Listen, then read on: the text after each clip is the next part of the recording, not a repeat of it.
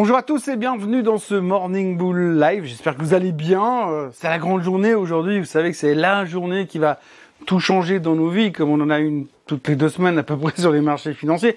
Mais cette fois, on va surtout se préoccuper, bien sûr, des chiffres de Nvidia.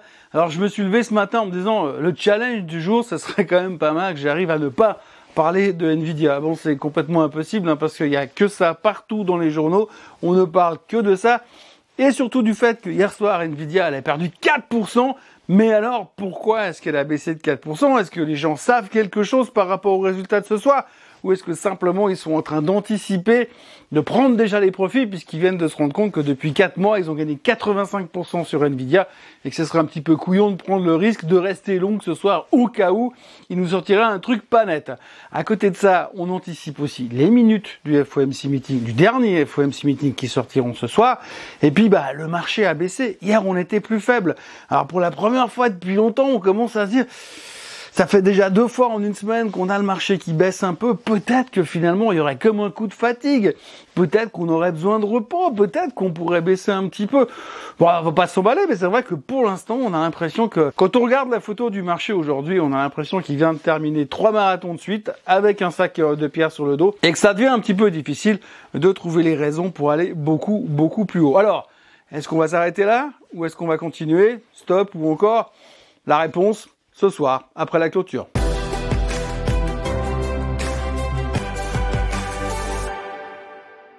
Bon, en fait, je pourrais euh, m'arrêter là. Je pourrais m'arrêter après cette introduction euh, que je qualifierais de magistrale. Euh, non, non, je déconne, mais ce que je qualifierais d'importante, puisque le centre de cette chronique ce matin sera bien sûr les chiffres de Nvidia qui sortiront ce soir.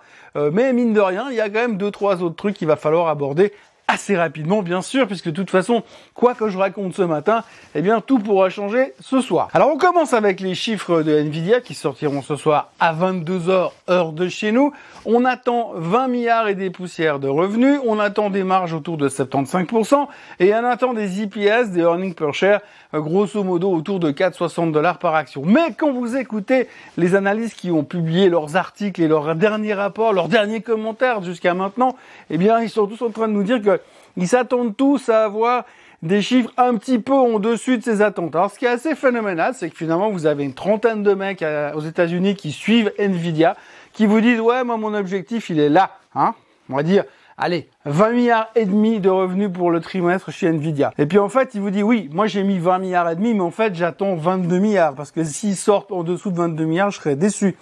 Ouais, mais alors pourquoi t'as pas mis que t'avais tes attentes à 22 milliards? Ouais, mais parce que tu comprends, si je suis trop optimiste, les gens risquent de croire que je suis trop optimiste, alors que si jamais, eh ben, euh, je suis un petit peu, euh, euh, comment dire, timoré, eh bien à ce moment-là, on dira bah c'est une bonne surprise. Donc en gros, on attend des attentes qui vont toutes être battues. si la moindre attente n'est pas battue, il pourrait y avoir une sorte de déception. Typiquement, on peut prendre l'exemple de Palo Alto. Palo Alto Cyber Security qui a publié hier soir after close. Hier, alors par contre, ils ont annoncé des chiffres parfaits partout. Ils ont tout battu dans tous les coins. Sauf qu'ils ont baissé leur guidance. Bon, le titre s'est pris 21% dans les dents.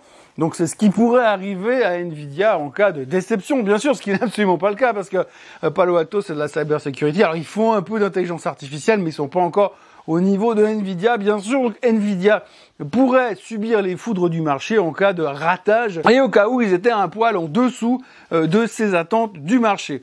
Et d'ailleurs, quand on regarde simplement euh, le titre aujourd'hui, simplement le graphique de Nvidia, bah on se dit que si on revenait aller euh, à la moyenne mobile, au milieu de la moyenne mobile des 50 jours et des 200 jours, pour rester un peu dans cette tendance haussière, eh ben, on pourrait baisser de 25% sur le titre sans que ça impacte la tendance de fond méga haussière sur Nvidia.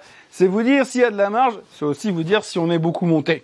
Donc ce soir, le challenge sera là, sera de battre les attentes de manière suffisamment convaincante. Et en plus, venir avec une conférence de presse méga bullish en disant que c'est pas fini, que l'avenir il est tellement rose qu'on peut même pas mettre des chiffres dessus, que vraiment c'est, comment dirais-je, stratosphérique ce qui attend l'intelligence artificielle et que Nvidia ils ont 140% du market share. Comme ça le marché sera content et on devrait pouvoir continuer à monter. En gros c'est quand même un petit peu pile ou face, mais c'est vrai qu'après le mouvement violent à la hausse, hein, 85% depuis fin octobre, eh bien, on pourrait quand même se dire qu'à un certain moment, euh, les arbres ne montent pas au ciel. Alors, si les arbres ne montent pas au ciel, eh bien, le meilleur exemple, c'est Supermicro. On est obligé d'en reparler encore un petit peu, hein, parce que c'est le titre qui attire le regard en ce moment. Euh, Supermicro, ils sont pris une tôle vendredi dernier, moins 25%. Hier, ils se sont repris une tôle encore une fois, alors un peu moins violente, mais ce qui leur a sauvé les fesses, le titre perdait que 3-4% euh, sur la séance, mais il perdait encore 4% after close hier soir c'est qu'il y a un analyste qui est venu faire un upgrade durant la séance. Mais grosso modo, le titre a perdu quasiment 35% depuis les plus hauts de jeudi dernier, hein, 35% en deux séances. Et il y a un analyste qui est venu euh, quand même hier faire un upgrade. Donc le gars il a dit oui, je pense qu'on n'a pas encore mesuré toute la croissance qu'il y a dans cette boîte là. Bref, je passe mon price target de 700 dollars à 1300. 700 dollars à 1300. Je sais pas ce qu'il a foiré dans son spreadsheet Excel, ce mec, mais il est passé de 700 à 1300. 600 dollars plus haut. En gros, il attend grosso modo 100% de hausse sur Supermicro sur 12 mois. Donc on n'a pas compris. Donc il est temps de venir racheter parce que c'est une opportunité incroyable euh, sur le marché. Je suis désolé. Je suis désolé. Je suis désolé de vous refaire des trucs à la oui mais moi de mon temps, oui mais moi de mon temps en l'an 2000 quand on nous a fait des trucs pareils à la première vague de baisse sur la bulle internet quand on s'est pris 25-30% dans la gueule. Euh, tout le monde est venu dire ouais c'est bon, c'est une super opportunité pour moyenner. C'est exactement ce qui est en train de se passer. Mais exactement. D'ailleurs, à ce propos, je voudrais vous montrer ce petit graphique qui apparaît à l'instant sur vos écrans. Alors, je sais, les superpositions des graphiques euh, à deux périodes données de, l'histoire de l'humanité ne veulent pas dire grand-chose, mais si vous regardez ce graphique euh, droit dans les yeux, eh bien, vous verrez, grosso modo, que c'est le graphique, la superposition du graphique de Cisco et de Nvidia. Euh, donc la ligne rouge, c'est Nvidia, et la ligne bleue, c'est Cisco. Donc voilà, au top de la bulle Internet, Cisco, c'était du délire, ça valait des milliards et des milliards et des milliards et ça arrêterait plus jamais de monter. Et puis, bah voilà, aujourd'hui, c'est plus tout à fait la même, et on a bien corrigé quand même. Mais c'est exactement, mais exactement, ou à peu de choses près, le même comportement.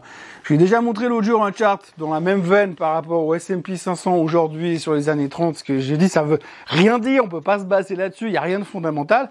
Mais voilà, ça c'était un truc pour vous mettre le doute dans la tête par rapport à ce qui pourrait éventuellement se passer sur Nvidia ce soir. Autre sujet d'hier, parce que c'était quand même un sujet important, c'était les résultats de Walmart. Walmart a publié ses chiffres, on attendait de voir un peu ce qu'ils allaient nous sortir. Alors grosso modo, très bons chiffres, euh, très bonne perspective, ils sont plutôt positifs pour l'avenir.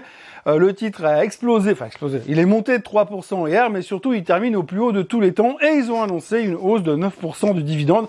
Donc au niveau de la consommation, on va dire de base, ça a l'air de continuer, elle est plutôt pas mal. En tout cas, les Américains continuent à aller faire du shopping pour se nourrir. En tous les cas, chez Walmart, ils étaient plutôt optimistes pour l'avenir, ce qui n'était pas tout à fait le cas chez Home Depot, puisque les résultats étaient un petit peu décevants et les commentaires un petit peu prudents, timorés euh, par rapport à ce qu'ils vivent aujourd'hui au niveau euh, de la consommation. Donc, on pourrait commencer à se dire, mais là, je, je lance une pierre à la mer. On pourrait commencer à se dire qu'effectivement, il y a un petit changement de comportement euh, chez les Américains qui privilégient ben, la bouffe plutôt qui allait planter des géraniums le week-end pour, pour préparer le printemps. Et puis alors, l'autre événement de la journée auquel nous aurons droit aujourd'hui, c'est les minutes du FOMC Meeting. Alors les minutes du FOMC Meeting, c'est la répétition de ce qu'ils ont dit lors de la conférence de presse du dernier FOMC Meeting, avec quelques détails plus précis peut-être. En général, on les épluche pour essayer de trouver des indices cachés comme des contrats, comme dans les contrats d'assurance, hein, en petit caractère tout en bas, et on essaie de voir ce qu'ils vont nous annoncer pour euh, le futur.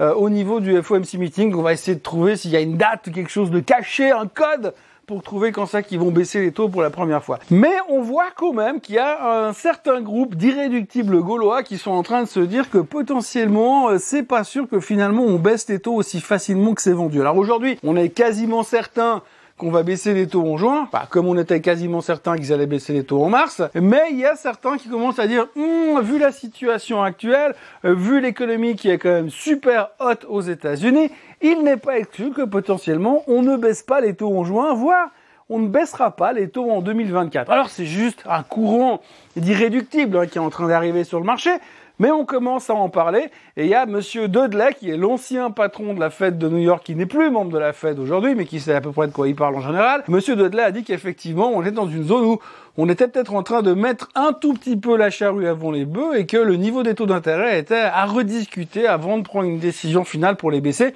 et qu'on pouvait pas forcément exclure l'éventualité qu'à un moment donné, les taux remontent. Alors ça, c'est pas vraiment du prévu dans le plan de marge de cette année. Il faut regarder ça dans la tête. C'est pas du tout ce qu'on craint dans l'immédiat, mais ça commence à en causer quand même. Et puis on sait que des fois, euh, on change assez rapidement, on tourne la veste, on joue la girouette assez facilement. Donc il faudra se méfier. Dans l'intervalle, on peut se rassurer parce que l'UBS est venu hier pour upgrader son target euh, fin d'année sur le S&P 500. Ils sont passés de 5100 à 5400. Et 5400 target fin 2024, je rappelle, c'est l'objectif des plus bullish du marché. Hein, donc encore grosso modo 10% à faire et d'ici la fin de l'année, si on tient compte de la petite correction d'hier soir, ça fait encore un bonus en plus. Et puis dans les petites news euh, avec lesquelles on va terminer, on notera que monsieur Jeff Bezos a récemment vendu jusqu'à 50 millions de titres. Il a vendu 50 millions de titres Amazon ces derniers temps. Je ne sais pas ce qu'il a prévu de faire du cash, mais visiblement il avait besoin d'un peu d'argent. Donc il a déjà vendu une montagne de ses titres. Et juste à ce moment-là, on a appris hier soir qu'Amazon allait rentrer dans le Dow Jones à la place de Walgreens.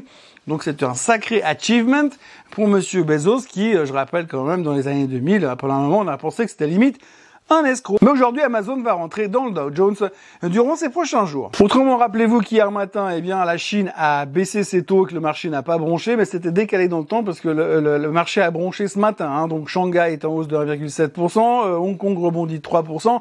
On commence à se dire qu'il y a peut-être quelque chose qui est en train de bouger en Chine, à ne pas l'oublier non plus. Toujours des tensions au Moyen-Orient.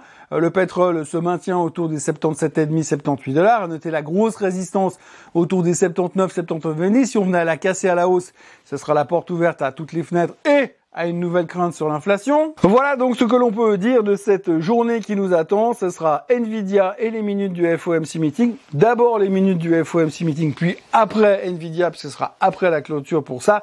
Et donc ce sera hyper intéressant de rester jusqu'à 22h15 pour voir comment le marché va prendre les chiffres et le discours du CEO de Nvidia. Et puis forcément demain, bah demain ce sera un autre jour, un autre monde, puisqu'on saura enfin si Nvidia va directement à 1000 ou si elle passe par 450 euh, d'abord. Voilà, n'oubliez pas de vous abonner à la chaîne Suisse en français, n'oubliez pas de liker cette vidéo, n'oubliez pas d'activer la cloche pour avoir les alertes quand il y a des nouvelles vidéos qui arrivent. N'oubliez pas de revenir demain matin parce que sinon je ne sais pas ce que je ferai tout seul euh, dans mon studio. Passez une très bonne journée et puis ben bonne chance pour ce soir. À demain.